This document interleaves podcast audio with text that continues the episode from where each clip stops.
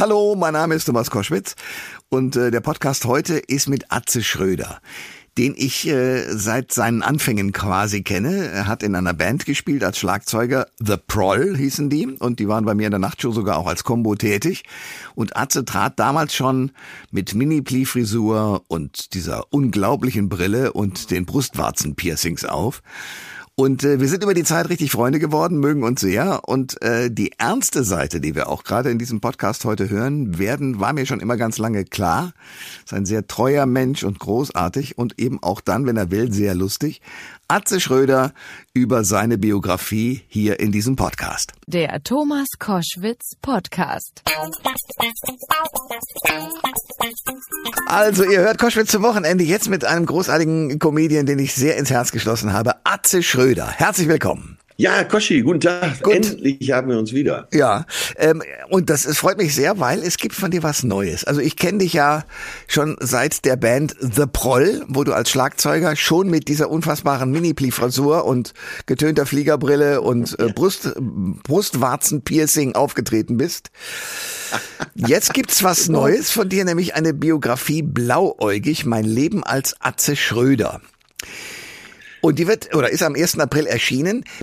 War das ein bewusster Termin nach dem Motto, okay, ich mache da Scherze oder warum habt ihr genau den 1. April als Veröffentlichungsdatum gewählt? Ja, das hat der Verlag gemacht, aber jetzt, wo du sagst, bin ich mir auch nicht mehr sicher, was sie da mit mir vorhaben. Aber äh, ist ja eigentlich ganz passend, weil ich ja auch immer zwischen dem privaten und öffentlichen Erzählen und her springe. Insofern ist mir der Termin hochwillkommen. Okay.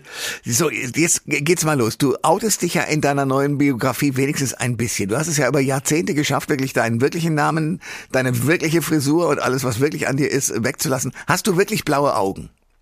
Ja, ich habe blaue Augen. Ich dachte immer grün, aber meine Perle besteht darauf, dass sie grau, äh, blau sind. Okay. So, und dann, äh, ich habe dich das ein paar Mal schon so sehen dürfen, weil wir ja Radio machen, aber der, der normale Zuschauer ja eigentlich nicht. Deswegen die Frage, wirst du ohne deine Mini-Pli-Locken erkannt? Ja, doch. Ähm, ich wohne ja mittlerweile in Hamburg, komischerweise hier mehr als anderswo. Ach. Ähm, und äh, das ist aber alles sehr lässig, weil ich ja jetzt auch schon 28 Jahre dabei bin. Da ist es jetzt, äh, sag mal so, der Hype ist vorbei. und es ist alles äh, eher sehr charmant. Okay. Aber jetzt kommt von dir diese Biografie, in der du was outest? Also dich komplett, auch mit allem, mit Namen, mit äh, ohne Frisur, ohne alles? Oder wie, wie, wie ist die Biografie? Naja, Atze war ja schon mein Spitzname, aber äh, doch, da wird schon äh, nicht alles, aber sehr, sehr viel gelüftet. Eben auch meine privaten Verhältnisse, Verhältnis Oma, dann meine Eltern, äh, meine Schwester. Es wird teilweise auch sehr traurig, weil in meiner Familie ja auch sehr viel äh, Abgründe waren und viele Selbstmorde, angefangen von meiner Oma. Ähm, ja, und ich bin nie in der Lage, das ganze Buch ohne Tränen zu lesen. Okay. Auch beim Schreiben wahrscheinlich floss das Wasser. Jo, das war schon, ich habe es ja mit Till Honi da, mit dem ich ja alles zusammen schreibe und wir sind ja auch dicke Freunde geschrieben und der hat schon darauf geachtet, dass wir auch dahin gehen, äh, wo es ein bisschen weh tut. Ja, äh, jetzt nach 20 oder du sagst 28 Jahre, warum jetzt? Ach, vor zwei Jahren war ich in dieser äh, Sendung bei Lanz mit der Holocaust-Überlebenden äh, aus Frankfurt, Eva Seppeschi. Und äh, da kam es zu so einem ganz besonderen Moment auch in meinem Leben. Ähm, und da habe ich gedacht, naja, das wäre jetzt vielleicht genau der richtige Zeitpunkt, mal anzufangen, die Dinge aufzuschreiben, die mich da hingeführt haben. Wie bin ich überhaupt Komiker geworden? Wie war das in meiner Zeit als Musiker? Wie war meine Schulzeit? Äh, wie waren unsere Familienverhältnisse? Äh, aber das war der Auslöser vor zwei Jahren. Okay, und, und was war der besondere Moment in dieser Landsendung, dass es sozusagen dazu führte? Was war da so wichtig für dich? Ähm, naja, die Eva Seppeschi, Mitte 80, äh, ist eben äh, Auschwitz-Opfer gewesen, hat das überlebt als junges Mädchen. Und sie saß neben mir und ihre Tochter saß auch neben mir. Und mein Vater selber war ja bei der Wehrmacht. Und dann äh, ging mir so Gedanken durch den Kopf, die ich auch in der Sendung erstmal nicht mehr loswerden konnte, dass ja quasi Opfer neben Täter sitzt und Opferkind neben Täterkind. Hm. Und dann äh, bin ich irgendwann aufgestanden und habe mich stellvertretend für meinen Vater bei Eva Sepeschi entschuldigt. Und sie hätte ja allen Grund gehabt, die Hand gar nicht zu nehmen, aber sie hat vorher mehr, mehrfach betont, dass sie nicht hassen kann. Und dann hat sie die Hand genommen und hat dann gesagt, es bedeutet mir sehr viel. Ja, und das hat dann große Wellen geschlagen bis äh, hinein in äh, israelische Zeitungen. Und äh, ja, das war so ein Wendepunkt für mich. Ja, ich äh, erinnere mich dran. Das war, das hat wirklich Wellen geschlagen. Äh, das, was ich von dir ja privat kenne, ihr habt mir äh, du und äh, Amaretto damals äh, sehr geholfen, als ich in einer schwierigen Situation rund um die Nachtshow war und war da mhm. sehr treu. Deswegen, das werde ich meinem Lebtag nicht vergessen. äh, ich weiß also, dass es bei dir eine sehr ernste Seite gibt, aber dass du die dann auch so tatsächlich in dem großen Maße hast, das war mir gar nicht klar. Woher, woher kommt das? Naja, ich denke, dass vielen Komikern so geht, dass da auch äh, große tragische Seite ist, weil, äh, wie heißt es so schön, Komödie ist Tragödie plus Zeit. Hm. Äh, und ohne eine gewisse Tiefe kann man, glaube ich, so einen Job nicht so lange machen. Und äh, man, man muss viele, viele lustige Sachen eben auch aus der Tiefe holen. Und äh, ich glaube, das wird in der Biografie ganz klar. Am Anfang war mir nicht richtig bewusst, in welche Richtung das gehen soll. Und äh, es hätte ja auch so ein Enthüllungsbuch werden können und ich hätte die nächsten drei Jahre vor Gericht gestanden, weil ich so ausgepackt hätte, was mit allen Promis so los ist. Ja, ja, du, genau. Und machen wir uns nichts vor, du bist ja der einzig Saubere in der Branche. Ja, ja, und ja, so, ja. Und dann äh, war es aber eben so, dass äh, ich dachte, nee, der, wenn man sich fragt, wer ist eigentlich Atze Schröder, dann wäre es doch ganz gut, wenn man eben auch diese ganzen Familienverhältnisse mal wirklich beleuchtet. Arze Schröder ist mein Gast bei Koschwitz zum Wochenende. Wie gesagt, wir kennen uns lange. Äh, du, wie gesagt, mit einer Band. Mit wie, wie bist du auf diese Figur gekommen? Mit diesem ganzen Esse, Essenkreie und diese ganze Art und Weise, Sachen auf die Schippe zu nehmen? Ach, das war zwischen meiner Schwester, die zwei Jahre älter ist äh, als ich, und mir immer schon so eine Lachnummer. So Typen, die eigentlich unmöglich aussehen, eine große Klappe haben und trotzdem klarkommen. Hm. Und äh, so haben wir so als Jugendliche uns immer schon über so Typen lustig gemacht und ich musste die dann für meine Schwester so übertrieben spielen. Und so bin ich später dann äh, drauf gekommen, das so auf die Bühne zu bringen. Und ähm, mir ist schon klar eigentlich, und darum geht's ja auch, dass so auf der Bühne, ähm, gerade so in den ersten Jahren, Atze viel zu laut und viel zu schrill und viel zu äh, comichaft war. Aber das wollte ich ja damit eben auch sagen. Ich hatte letzte Woche noch mit einer Kulturredakteurin, die eine Sendung vorbereitete, äh, in der ich demnächst bin, ein Vorgespräch und die meinte so nach drei Sekunden schon, ich muss ihm mal was sagen, ich mag sie nicht. Okay. Und dann, äh, wir kannten uns aber auch gar nicht. Und ja. dann äh, habe ich so weiter nachgeforscht. Und dann, klar, mochte sie eben dieses Großmäulige, den, den schnellen Porsche-Fahrer mit den dummen Sprüchen nicht.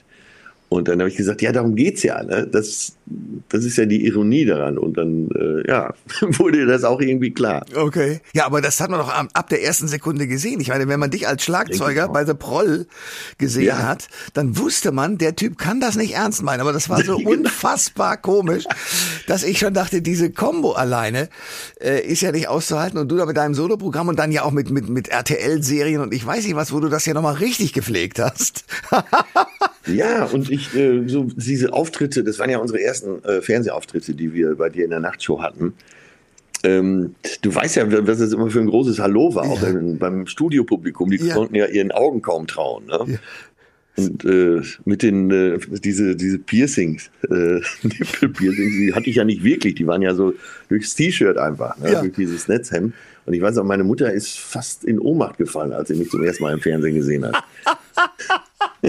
Und ich kann mir das so vorstellen, weil du hast dem das blanke Entsetzen ausgelöst. Ja, total. Aber genau, das hat mich so gefreut daran, weil es, weil es einfach so die Rolle stimmte so.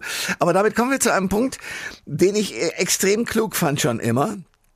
Du hast ja etwas gemacht, nur deutlich besser durchgehalten als beispielsweise Dame Edna. Nämlich, ja. man, man kann ja in der Comedy dann ganz viel machen, wenn man, wie beispielsweise Habe Kerkeling als, als Horst Schlemmer oder so, wenn man in eine Rolle schlüpft und dann Dreistigkeiten von sich gibt, weil man ist es ja nicht selber. Hat dir das auch über die Jahre geholfen, sozusagen diese Figur und deine Frechheiten sozusagen auszubauen, weil du wusstest, du bist es gar nicht? Ja, das ist eine gute Frage. Und ich glaube, äh, das hat wirklich geholfen, weil Du kennst mich auch privat. Ich bin ja privat doch etwas zurückhaltender und auch schüchterner. Und äh, ja, als öffentlicher Arzt kann ich schon krachen lassen. Und ich genieße das auch. Ich bin ja jetzt wieder auf Tour. Und ich genieße es, abends auf die Bühne zu gehen und so mal das ganze Vernünftige hinter mir zu lassen und einfach so mal richtig auf die Kacke zu hauen. Erzähl mir was Vernünftiges von deinem Vater. Der war, du hast es schon angedeutet, äh, Soldat bei der Wehrmacht, war in russischer Gefangenschaft. Äh, wie sehr hat dich das geprägt? Na, man kann es ja, oder meine Generation, unsere Generation, kann es ja nur vermuten, was es mit uns gemacht hat. Auf jeden Fall, ähm, ich glaube, nach alledem, was wir auch als Laienpsychologen heutzutage wissen, äh, bringt ja jeder alles mit, was er erlebt hat im Leben. Und von daher, ähm, das war ja die Generation, die sich auch sehr geschämt hat. Und äh, das wurde ja nicht aufgearbeitet. Das heißt, äh, auch in mir steckt ja ein bisschen äh, von dieser Schuld und von diesem, äh, von dieser Scham. Und äh, ich selber habe das schon auch bearbeitet, auch mit professioneller Hilfe und äh, das steckt halt drin. Da, wir sind die Nachfolgegeneration. Ja, hast du mit deinem Vater drüber reden können? Ich weiß gar nicht, habt ihr das irgendwie mal thematisiert untereinander? Gab es da irgendwas? Äh, ja, wir haben das tatsächlich besprochen, eigentlich von klein auf hat er mir immer mal wieder Geschichten erzählt. Als ich äh, sechs, sieben, acht Jahre war, waren das natürlich eher so Abenteuergeschichten aus dem Krieg. Hm. Und später hat er dann immer mehr Wahrheiten auch zugelassen das ist schon, ähm, naja, für so einen Heranwachsenden sehr bemerkens- und bedenkenswert, wenn der Vater, wenn du mit dem Vater darüber sprechen kannst, musst, äh, ob er Menschen umgebracht hat. Ja. Und das ist ja nun mal im Krieg so, weil es ja leider die scheußliche Absicht des Krieges. Und jetzt sind wir schon wieder mitten in einem, was wir, glaube ich, alle nicht mehr für möglich gehalten hätten, dass es in Europa passiert mit der Ukraine. Ja. Ähm, und das du bist Comedian. Also du bist sozusagen auf, auf beiden Seiten. Äh, Frage eins: darf man in diesen Zeiten Comedy machen? Und wenn ja, wie viel? Ja, das ist eine Frage, die ich offen in den ersten fünf Minuten abends auf, in der Show auf der Bühne anspreche. Und da brandet immer so ein ganz erlösender, befreiender Applaus auf äh, weil ich die Begründung dann auch selber vorwegnehme und sage, äh, es ist vielleicht ganz gut, das ist meine Entscheidung natürlich, aber ich sage, es ist vielleicht ganz gut, hier zwei Stunden einfach mal zu lachen und den Kopf wieder frei zu kriegen, um anschließend vernünftig über die Dinge wieder nachzudenken. Und ähm, das geht da durch alle Schichten im Publikum, dass sie alle sehr erlösend dann applaudieren. Und Frage zwei, ähm, was macht das aber, wenn du diese ganzen familiären Geschichten gehört hast von deinem Vater? Und jetzt ist äh, schon wieder Krieg in der Ukraine, tausende Menschen sterben und eben auch Unschuldige, also, also Frauen, Männer, die gar nicht kämpfen und, und Kinder. Ja, das, äh, ich meine, wie bei uns allen ist es auch bei mir so, dass es alles verändert. Die ganze Einstellung. Wir alle sind damit aufgewachsen, nie wieder Krieg, Frieden schaffen ohne Waffen. Imagine all the people hm. von John Lennon. Äh, und wir müssen einfach auch realistisch erkennen, dass es eine Welt ohne Krieg, ohne Armut nicht geben wird. Und wir haben doch alle in uns diese Idealvorstellung, dass es eines Tages auch keinen Hunger mehr gibt und alle friedlich miteinander leben. Und von dieser Illusion müssen wir uns wohl verabschieden. Das ist so. Also, es gibt seit dem 1. April eine Biografie von Atze Schröder. Blauäugig mein Leben als Atze Schröder, weil er heißt gar nicht Atze Schröder, sondern ganz anders. Und das kriegen wir ein bisschen erzählt. Atze, ich äh, umarme dich fernmündlich, freue mich sehr, dass du bei mir in der Show warst und äh, freue mich, wenn wir uns endlich nach diesem Corona-Mist endlich auch mal wieder in die Augen schauen können. Ja, unbedingt. Ich vermisse dich und ich bin froh, dass wir wenigstens heute miteinander gesprochen haben. Alle Informationen zur Sendung gibt es online auf thomas-koschwitz.de.